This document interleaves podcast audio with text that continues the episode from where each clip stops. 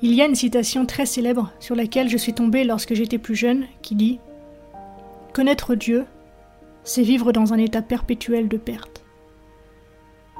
Et pour une raison quelconque, ces mots m'ont touché au cœur.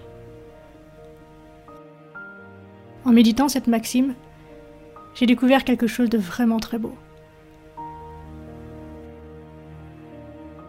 As-tu déjà vécu l'un de ces moments où ton avenir disparaît, où ce que tu pensais qu'il allait arriver n'arrive pas, et donc tu ne peux plus imaginer l'avenir Il y a ce moment de terreur qui peut être t'envahit, dans lequel ton esprit a absolument besoin de savoir où est l'avenir. Il veut savoir où il va. Et puis, cette terreur s'effondre.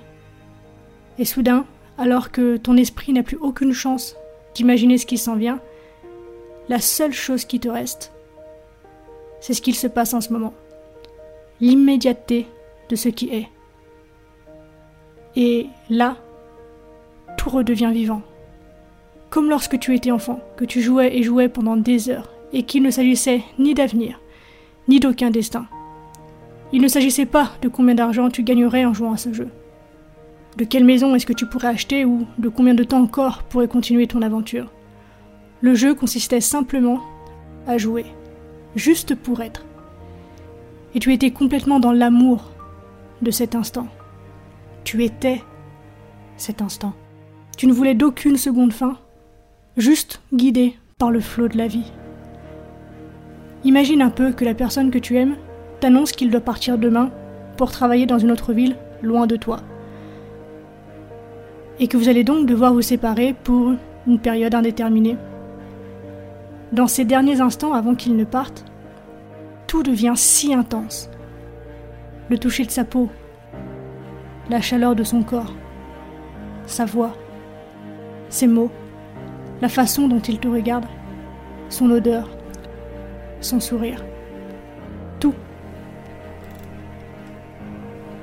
Tout devient tellement immédiat que tu oublies totalement le futur, où tu iras, ce que tu feras. Tu es juste totalement présente pour lui, pour toi, pour vous, entièrement et totalement présente avec l'instant.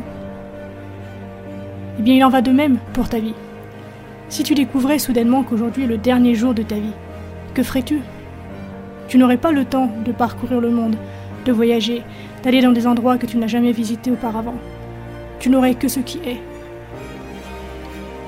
Et au début, ton esprit chercherait tous les moyens possibles pour éviter cette situation, pour s'en sortir, pour survivre. Mais lorsque tu acceptes que c'est bel et bien ton dernier moment, alors il y a de fortes chances que tu apprécies vraiment ce qu'il se passe en ce moment.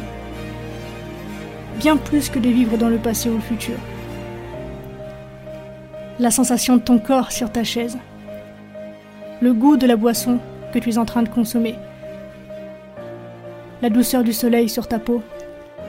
Les sons. Les odeurs. Les sourires. La lumière j'ai longtemps cru que l'amour était ce que j'avais toujours recherché, ce que j'avais toujours voulu, que c'était une forme de destination future. Mais aujourd'hui je sais, je sais que l'amour est mon essence. L'amour est la nature même de la vie. L'amour est.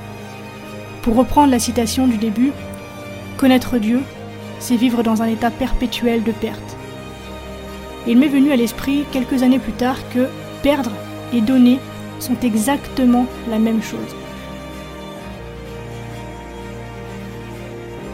Que ne rien retenir, c'est donner justement. Donc on pourrait dire aussi que connaître Dieu, c'est vivre dans un état perpétuel de don.